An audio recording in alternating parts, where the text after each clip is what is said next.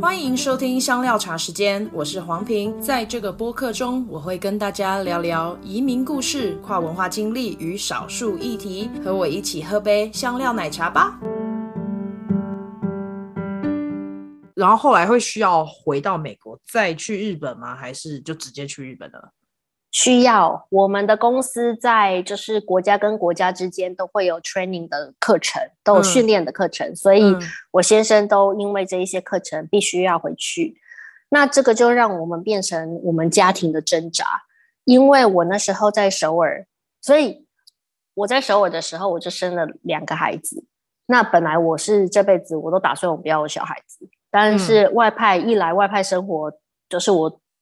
嗯，顿时就是我没有，我没有生活重心，应该是说我、嗯、我也不想要把我老公当成我的生活重心，我觉得那样子对于婚姻很不健康。嗯嗯嗯。然后二来是年纪差不多了，当下我的很多朋友都在备孕，然后或者是刚生完第一个，嗯，然后我就觉得，嗯，好像也没有那么糟糕，不然我那时候是曾经跟自己跟。老天爷许愿过，我这辈子都不要有小孩，因为我也不是一个非常有母爱的人。是、嗯，然后当时的时候，所以我们刚外派的时候，就是因为这些因素，我就想，嗯、我就跟老公讨论，我说，嗯，那我们结婚其实也大概七年多了，六七年，我们也有一些感情的基础了，我觉得我们可以来试试看。那我知道他一直都很喜欢小孩。不过他一直都很尊重我，他觉得如果我不想生，因为是我在生的嘛，所以如果我不想要的话，他也觉得无所谓。嗯，然后他就说：“哦，好啊，也可以啊。”所以他很就是很配合，然后我们就、嗯、呃试试看，然后就怀孕，然后就生小孩了。所以我在首尔的时候，我们待了快要三年，然后我就呃就把两个孩子都生完了，因为我我的理念就是不然生一个，呃，不然生不不要生。不然生两个，嗯，我不要只有一个，我不要独生子，哦，或独生女。OK，所以我就生了两个，我就赶快把这件事情结束掉。嗯，现在是一个哥哥一个妹妹吗？还是没有？是兄弟，是一个哥哥一个弟弟。对哦，OK，哎，所以所以你先生那时候回美国受训的时候，你还继续待在首尔，是这样吗？没有，没有。所以呢，我们他首尔结束的时候，我的老二刚刚出生，我刚坐完月子。嗯，那那时候我的挣扎是，我们全家都要一起跟着他回美国吗？还是我回台湾，嗯，然后我可以好好的休息？嗯，可是，可是那时候，因为弟弟才两个月，是，然后，然后那时候我们如果回美国坐飞机，我们就是要全家一起 suffer，带着小小孩一起坐飞机，然后非常痛苦。嗯，可是如果我回台湾的话，我老公不可能跟我回台湾，因为他要回去受训嘛，对不对？对。然后他要受训大概两个月，对。每一次每一次大概受训课程都两个月左右，然后只有我一个人要一打二，对。然后我的老大还很小，嗯、我的老二更小、嗯，然后我的爸爸妈妈其实已经老了，他们没有办法帮我太多。OK。然后我就非常的挣扎，所以我后来我们就决定算了，还是全家人在一起好了，嗯、所以我们就全家一起回去。美国，然后带着小小孩，所以每一次我们的飞机的旅程都就是国家跟国家之间，每一次回美国，然后去就是这来回的旅程，我觉得都还蛮辛苦的。所以是小孩直接哭全程吗？小孩跟大人一起哭全程。你们是那种在飞机上小孩就是 就是歇斯力竭的在在大哭的那一种吗？还是他们是乖乖的？第一趟的时候，所以这是第一次嘛，因为就是那时候刚生，然后那时候我呃老大才十五个月，所以他那时候哭的还蛮多的，嗯，所以我非常印象非常深刻。就是我跟我老公两个人到现在还会跟我们朋友说这个故事，是那时候我们要从。呃，美国我们要到下一站了，我们要去东京。嗯，然后坐飞机中，我儿子我老大就是一直哭，一直哭，一直哭。然后我老公就在那边呃摇他，抱着摇他。然后我自顾不暇，因为我在顾老二，又要喂奶，又要换尿布，做这些等等的。然后就有一个那时候就有一个乘客，然后他看起来其实有一点就是。有一点小混混的感觉，就是留长头发，然后刺青，还有脸上可能还有钻洞，不记得了。是，然后呢，他就对我老公走过来，然后我们本来想说啊，戏呀，他是要来抱怨还是什么的。然后他后来他走过来，他就拍拍我老公的肩膀说：“我们都走过这一条路，你就撑着一点吧。”然后我老公说：“他说他当下就是眼泪快要掉下来了，就是有人对他同理心，然后还也没有怪他，然后都知道，就是就他那时候他觉得非常的感动。”真的哇，其实 爸妈也很想跟小孩一起哭，好沮丧。对啊，所以我说 大人小孩一起哭，因为就是很辛苦啊。哇，然后所以我们后来就到东京嘛，然后到东京就是开始育儿的，因为那时候就是小孩子就是刚刚刚刚好，就是东京就开始育儿。对，哇，OK，所以好，等一下哦，那韩国的那一切的东西又再全部搬去东京吗？等下，然后你们要先搬回美国吗？嗯，这是一个怎么样的搬法？因为不因为美国只回去两个月，所以美国就是带着皮箱。那时候已经可以带八个皮箱因为一个人两个，所以我有很多东西，我很多扩大可以带。OK，, okay, okay. 可以使用。对，然后呃，会有搬家公司帮忙你打包，所以非常的，这、就是我非常觉得很庆幸的一点。至少打包的时候我不需要太麻烦，所以搬家公司会来帮你打包。嗯打包完以后，他就直接整个货柜，我们有一个货柜嘛，就是整个货柜拖去下一站这样子。嗯、那我比较要烦心的是，东西来了以后，我要去整理，我要拆箱，我要整理。那找房子这个部分呢？找房子这部分，谢天谢地，公司都会帮我们处理好，所以我们也不需要担心这一点。哦、OK，就搬进去这样子，然后把东西放进去。对，哇，OK，好，所以会有时间差哦，嗯、会有时间差。因为我们人到了以后，我们受训完回呃去下一站，东西是还不会到的，只有你的皮箱会跟着你一起到。所以你的皮，所以你要怎么样决定哪一些东西去皮箱，哪一些东西跟着货柜走是非常重要的，是非常关键的。不然你就到了那个下一站以后，你自己去买。哈，OK，然后买这些东西就不会是。公司补助，就是、对，没有没有，这个就是你自己对掏腰包。所以那你怎么办？所以你是厨具放皮箱里吗？所以一大部分的东西，就是我每一天都会使用的厨具，我就会放在皮箱。对，所以我会带刀子啊，就是菜刀放在皮箱里面。嗯、然后四个碗，对对对，对，对，四个杯子，四个盘子等等的。还有什么很重要的是衣架。因为我们常常都忘记带到衣架，嗯、然后到到了以后，所以我们家现在有很多衣架，因为就是跟着我们，他们就会去住货柜，然后我们到了发现啊，我们又忘记带衣架，然后又再买好多衣架。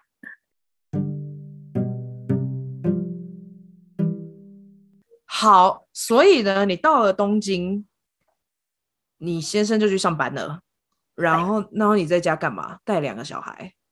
那是一个什么样的生活日常？所以我觉得我现在东京是我们的第二站嘛。可是对于我个人来说，那已经是我不知道第几次搬家，因为我们在美国就是国内也有搬家过。对。对。然后我觉得在东京的时候，我已经没有那么的呃需要适应那么久了。我觉得在东京，我大概两个月就适应。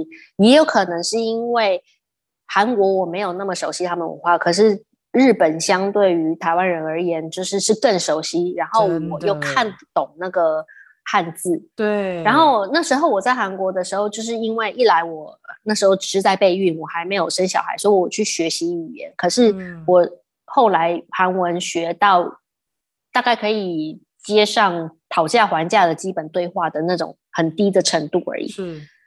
那在日本，我就是本来想学，可是。带着孩子，我觉得实在是太累了，然后就给了自己一个最佳的借口，我就没有去学日文。然后我又凭着自己可以看得懂汉字，再配上那个 Google Translate 一下，就是 App 一下，然后我就我们就是这样子安然的度过了没有不懂日文的两年。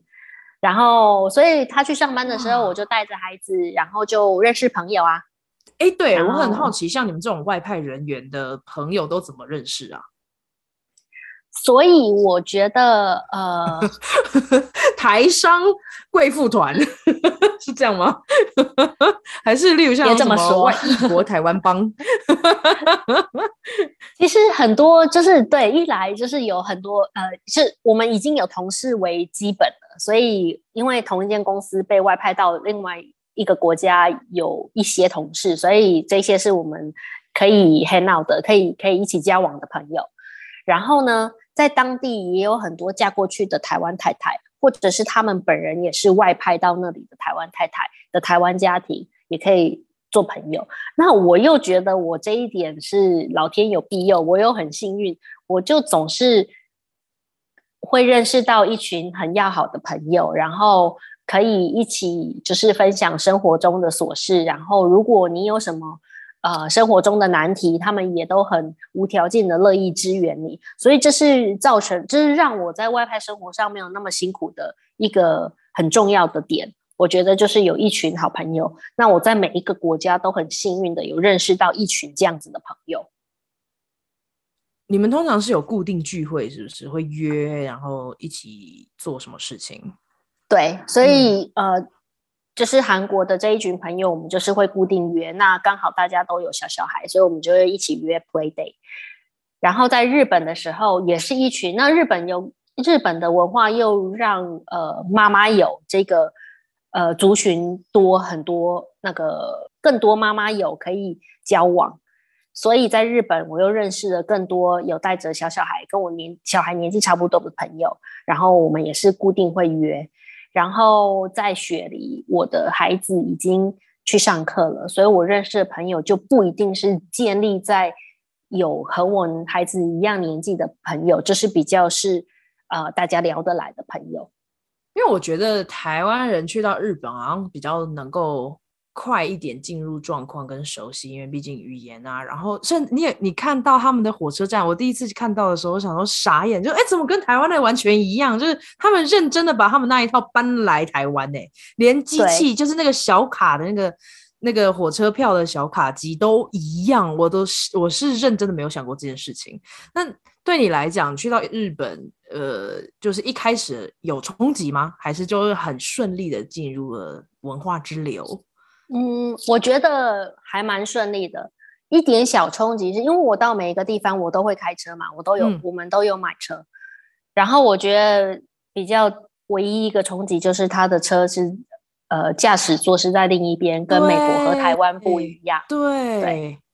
不过谢谢天谢地是东京的车流车速非常的缓慢，因为车子太多了，嗯、所以我就是慢慢的跟着开，然后。一下子就习惯了，那就一些就是它很容易就让你习惯，因为毕竟就是开车一样嘛，只是不同的你看的方向不一样，然后雨刷跟方向灯是在不同边，偶尔还是会想要打方向灯，结果打成雨刷这样子而已。可是就是上手方面。小冲击没错，但是上手还是一样，就是很快就习惯，所以就是会开着车，就是带着孩子啊，然后可能去跟朋友去采草莓啊什么的。嗯，哎，对，左驾右驾，我一直到现在还是搞不清楚哪一边是台湾是右驾吗？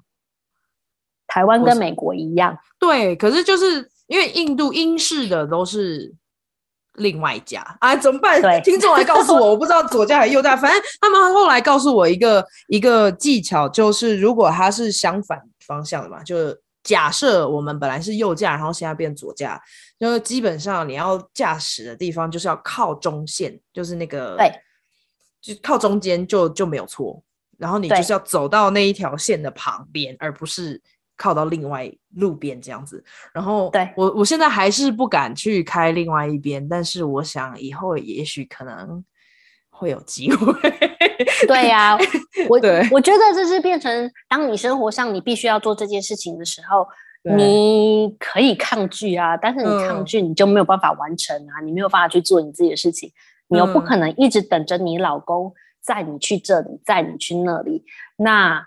而且我也不喜欢靠一直靠着他，我觉得我可以自己来，我只要就是硬着头皮前几次去做，我就会我就会适应了。所以我觉得我一刚开始完全不是这么独立的女生，嗯、然后我觉得这种独立性是是慢慢培养。那时候在美国的时候，你要自己去你也没有办法真的一直靠着老公。所以那时候我学会车子的时候，就要自己去买菜，然后自己做这些，嗯、自己做那些。那一开始结婚的时候，我连换灯泡都不会啊。但是你灯泡坏掉了，你要等他，因为他一开始在那个顾问公司上班的时候，他一到四是不在的。嗯、那你要等他星期五回来的时候再帮你换灯泡吗？不可能。他不在是整个人不在家哦，他不住。对，他出差哦，所以他的工作地点是另外一个。对对对对对，等到周末才回来。哦，对对对对对，OK。所以就慢慢的自己学会做这些做那些，然后你也不会一刚开始当然会想说哦，怎么那么辛苦，为什么沦落到这一点啊？可是后来慢慢的你就觉得，那其实也没什么大不了的，就是自己换个灯泡，然后自己去买菜，自己做这些，就不会那么的自愿。自自怜这样子，嗯，哎、欸，我觉得你的人生是不是经过好几个这种自怜 受害者心态，然后就掉下去之后，然后再慢慢走下来说，说 也没有办法，反正我就很可以独立。可是到了一个新的地方，又开始掉下来，说怎么办？我又要开车，然后就就好，没关系，这个也是可以克服的。就是你的内心需要很强大，是吗？我觉得就是不是我愿意的变，慢慢变成强大。嗯，就是整个情况。让你需要成为一个很独立，然后去处理这些其他事情的人呢、欸？对哦，哇！可是，一直到现在，我也不觉得我有非常的独立啊。我觉得就是我可以自己，这样算独立吗？我可以自己去买菜，算独立吗？我可以自己换灯泡，你你懂吗？就是我觉得这就是生活上的要做的事情啊。那这样真的算独立吗？对啊，我觉得有可能是因为异国的关系。所以我们可能会这样想，嗯、就是因为可能异国，尤其外派，他们说不定有一些人是家里有佣人的，就会请人代劳。嗯、可是我想你在，例如像日韩这两个国家，可能都不是那么容易请到代劳的，对不对？嗯嗯嗯嗯，对。或者是台湾真的就是太方便了，嗯、你完全没有想到，你可能也可以自己做。对。嗯，哎，所以你刚刚讲就是日东京有台湾的群体嘛，然后还有你你们公司同事的这个群体。嗯、不过你你公司不就是都是美国的配偶不是吗？美国人，哎，是不是大部分都是太太跟着先生啊？有有先生一起跟着当外配的吗？有配有先生，嗯、有先生有先生是那个当着一起过来的配偶。或者是有同性婚姻，另一半跟着来的，嗯、那那，那他们不就是属于就男性应该在你们这个族群里面算是比较少数的，对不对？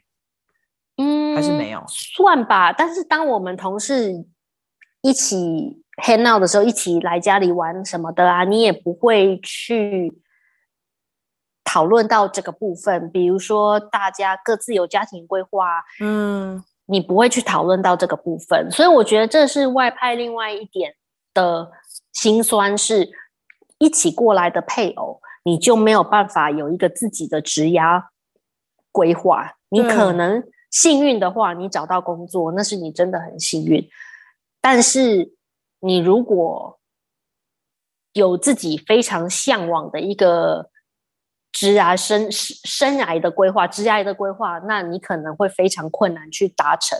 像我认识一个、嗯、一个，就是也是我们同事的妈妈，那她是一个、嗯、呃什么语言治疗师。嗯哼，那像她在每一个地方其实都非常容易找到工作，因为她可以 either 在诊所里面工作，或者是她可以跟学校合作，她可以自己私接病人，嗯、非常非常非常容易找到。病人，可是他也说过，嗯、你还是要有建立最基础的人脉，你还是知道这个文化要在哪里去找这一些呃例子。那当你比较偏好，比如说他比较喜欢呃去研究孩孩童的语言治疗方面，而不是成人的话，那你可能要知道怎么样往这一方面去。呃，在这个国家哪里可以往这方面去发展？他说等等之类的，嗯、因为每一次他一般他就是失去了他最基本的这一些联络人，嗯、那你还要再重新开始，所以这就是变成我们的挣扎。嗯，你们会觉得很难跟当地人建立连结吗？因为你们应该都已经知道，就是比如像是两年或者是三年这个时间，你们就要离开了。那会不会很难去，或者或者是我觉得不一定是很难，会不会比较不愿意，或者是可能就也不不太需要去打入某一些群体？我觉得我觉得会哦，我觉得当地人如果是一个比如说呃日本家庭。我觉得我认识的日本人就是是日本老公，台湾太太，这是我认识的日本人，哦、或者是我先生他就是在工作场合认识到的日本人，那他们都一定是有基本的一个国外背景，就是一他一定会说英文，嗯、然后第二他们一定就是可能在哪里留学过，但是如果真的是非常当地的日本人，或者是当地非常非常韩国人，那我就是我们就是会遇，我们根本没有机会遇会认识到这些人。那更何况是和他们聊天什么的，嗯、所以是几乎是不太可能。所以外派有外派自己的圈子。对对对，那你们会，你你自己会想要比较融入当地圈子吗？还是其实你就哦就这样了？我觉得就是我都可以啊，我也没有特别说一定要跟台湾人交往，我也没有特别说一定要跟美国同事交往。我觉得就是可以认识到聊得来的朋友，我都很愿意。所以我觉得也没有限定说跟哪一个族群交往这样。对对。哎，对，我目前最长可能就是一周，所以五天都不是亚洲菜，或者是凉凉的。哎，因为你知道，其实西西餐也不是很热的感觉。对啊，我自己觉得啦，例如像它一盘肉肉端上来，然后旁边有什么沙拉跟薯泥，就不是很热啊。有啊，吃完就凉凉的。烤肉啊，嗯、也是热的啦。有啦，有啦，有有还蛮多的、啊。披萨热的啊。我真的很不爱披萨，你觉得怎么样？我觉得，嗯，我觉得是我比较不喜欢，是因为它热量太高了。不然我可以，我可以吃。但它负担太重了，它太油跟太太太多 cheese 了。我觉得不知道哎、欸，我就是吃不出它的好吃，就觉得好咸哦、喔。每一次吃到披萨就是咸咸的，然后 cheese 对我来讲 OK，因为我会做 grill cheese，就是那个炙烤 cheese 三明治，我自己会在家里弄，嗯、然后我就觉得吃起来很爽。嗯、然后哦，还可以加韩式泡菜进去吃，或者加那个中式的辣油，自己做的辣油放上去也很好吃。可是 cheese 我真的吃不懂。当然，现烤的，然后可能是你知道，例如像纽约有那种呃，那叫什么 deep dish，它就是生一点，是芝加哥，吗？纽约好像有，反正就是生的那种，嗯嗯，那个也很好吃，就那个蛮好吃的，然后薄的也不错。可是我真的觉得要挑常常冷冻的，或因为美国的 party 常常会端出很多披萨来，嗯，因为最方便啊，对对。然后我就一直在想说。台湾的这种素食通常会端出什么？大概就是便当吧，应该对，就是应该就是便当。对对对，没错。所以我觉得两个礼拜很很是一是一个很大的两个礼拜是一个很大的进步。但我儿子就是中西式，他们都吃的非常的开心，没有任何抱怨。小孩子抱怨是正常的，他们就是爱抱怨啊，就是小屁孩，但是还是会吃下去。但是他们会吃的很开心啊，像他们就是也很喜欢吃台湾菜，也很喜欢吃美国菜。嗯、哦，很有趣诶。所以就如果你们出去吃的话，就是随便了。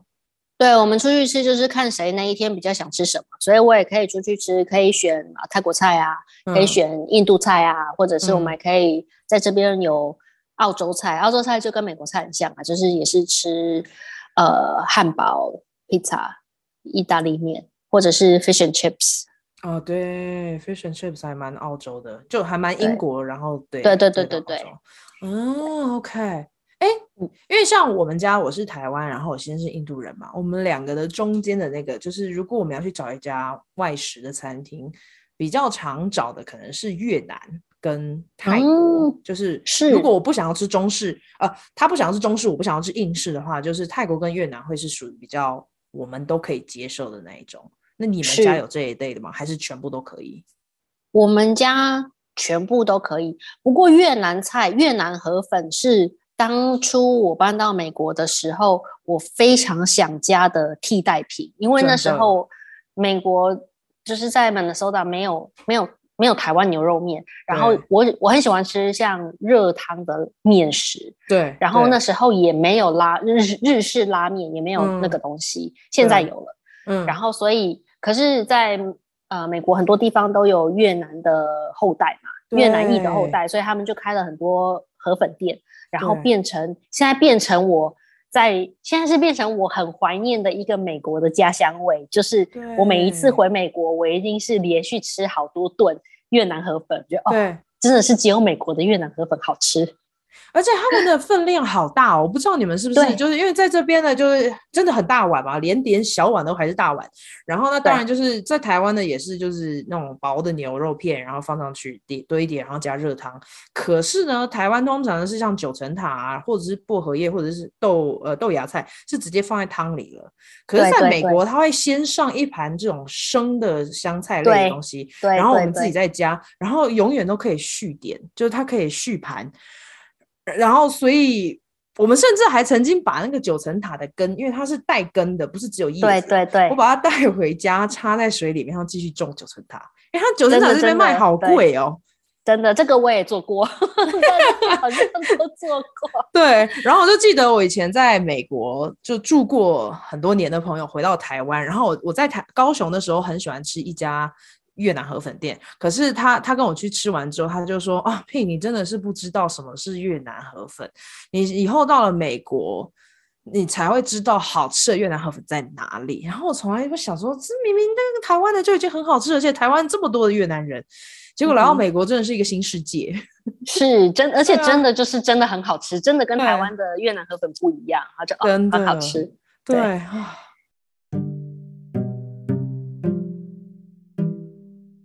好，那我们这边要回到日本的生活了。然后，可是我忘了刚刚在聊什么。对，我也忘记了。哦，我们刚才聊社交。哦，对。所以日本有很多呃嫁过去的台湾太太。然后，哎，我是不是刚刚有提到说，日本大部分的妈妈就是留在家里顾小孩嘛？就是是当全职妈妈了？应该。对对对，我想要问这个。对，因为好像电视上面或者是连续剧。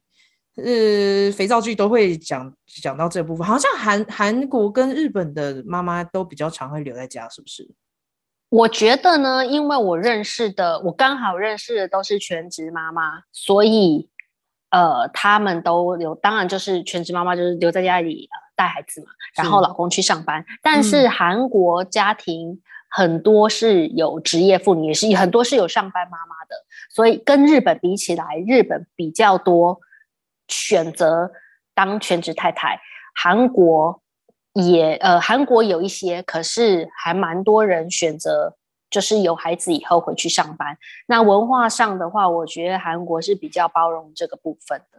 那当然，可能有的人跟我观点不一样了。可是我觉得是韩国、日本相比较的话，在职业妇女上，韩国比较可以包容，日本比较不行。嗯你们住的是东京对吗？住的我们住东京，对。可是东京物价这么贵，然后房地产应该也超级无敌贵吧？对，好像日本永远都是房地产贵，不管住哪里，对不对？那那但是单亲家庭怎么办？我觉得我们比较幸运，因为房租我们就不需要去烦恼这个部分。嗯、那大部分我的朋友他们。不知道为什么他们都可以就是一样，我觉得可能是因为是他们文化的常态，嗯、所以他们这个薪水是足够一个人的薪水是足够去负担家里的费用的。嗯，如果你真的没有办法住在比较贵的区，可能蛋黄区什么的，那你就往外面搬一点啊。但是还是能够支撑整个家庭用一份薪水这样子。那你刚刚说蛋黄区，这是一个特殊用词吗？蛋黄区就是对啊，台北都会常常这样说啊。什么大安区就是蛋黄区啊？哈，那哪里是蛋白区域？不知道，要 Google 一下，可能 别新北吗？有可能。然后之后我们住高雄是蛋壳吗？高雄就南部啊。对 对对，对，这很讨厌，听到这句话很讨厌。没有，我觉得你高雄南部还好，被桃园被称作南部才讨厌，哦，因为桃园就不是南部。没错，离了台北以外，全部都是南部吗？啊，也是也是，哇。对，呃，在日本呢、啊，就是在我们进到下一个呃香港这部分的时候，在日本有没有什么其他是你自己觉得哎，就是很大收获或者很大不一样的反思？嗯，我觉得，我觉得日文好难哦，所以我就是 那时候就是一直觉得，哦天哪，要抗拒啊、学习日文，因为我觉得在住过这几个国家以后，我觉得当然是住在语言通的地方还是比较方便，所以。日本、韩国我都觉得，因为韩文我后来有学一点点，所以有很勉强的可以觉得没有那么的辛苦。可是，在日本，我因为完全都没有学日文，所以我又觉得真的有一点辛苦。但是幸好我们那时候小孩太小了，我们也没有办法旅游到一些比较乡下的地方。我们基本上都是在我们的生活居住区域混。那嗯。就还好，但是我还是会觉得去语言通的地方生活是方便多了。然后日本啊、就是我觉得台湾人都知道啊，日本的整洁度啊、礼貌度啊，哦，然后你会觉得，我觉得有一点很特别，是你会觉得日本人还蛮喜欢小孩。但是呢，当你带小小孩去很多餐厅，也不一定是特别高级的餐厅，他们其实是不愿意。收你为客人的，他们会就是我们去过很多次一些餐厅，那当然他们不像是吉野家那种快餐店，他们就是是餐厅，是坐下来好好吃饭的餐厅。可是也不是特别高级的餐厅，也不是米其林星星的餐厅，可是都没有人，他们会跟你说客满，他们就是不想收你，因为他们看着你，看见你带两个幼儿，他们就觉得不要。所以我觉得这是让我很惊讶的一点，但是韩国人就非常的爱小孩。嗯，我们带着小孩子，路上的韩国人几乎不管，呃，大部分都是女性，可是不管年轻女性或者是老一点的年长女性，都会非常热情的跟我的孩子打招呼。韩国人就真的真的感觉起来，整个民族比较爱孩子，那日本人就没有这种感觉。好有趣的观察哦，太酷了！等下，所以刻板的餐厅你们就要离开，然后再去找下一家餐厅，拖着两个小孩，啊、不然不然跟他吵架吗？我也是没有啦，就礼仪之邦嘛，哈、啊！哇塞，OK，好哦，那我大概这边做个总结。就是我们刚刚在这一集其实聊了蛮多的，我觉得应该会分成两集。我们一开始就聊到了 Jen 的异国的婚姻啊，怎么样去到美国，后来怎么样一一路交往，然后得到 先生得到了呃岳父岳母的认可之后，又到又到了美国，然后呢换了工作，到了首尔跟东京过了不同的外派生活。那我相信我们在下一集的话，我们会谈到他其他的国家以及另外要。怎么样在异国的家庭当中带孩子，也是另外我们想要谈的主题。那呃，Jane 的 Facebook 跟跟 IG 的的标题再说一次，是哎，等我一下，忘记 什么异国。哦，什么游牧异国游牧生活？外派异国游牧生活，对，所以对对，于 Jen 他的生活有兴趣的啊，或者是想要后续追一下他们的照片的，都可以在脸书跟 IG 去追一下见。今天。谢谢你今天来，谢谢 Pin。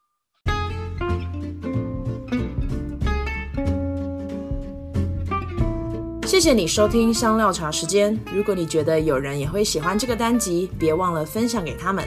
你也可以在脸书跟 IG 上面追踪我们。如果你喜欢我的节目，你也可以透过小额赞助的方式，请我跟来宾喝杯茶哦。详情请见资讯栏。下次见啦，拜拜。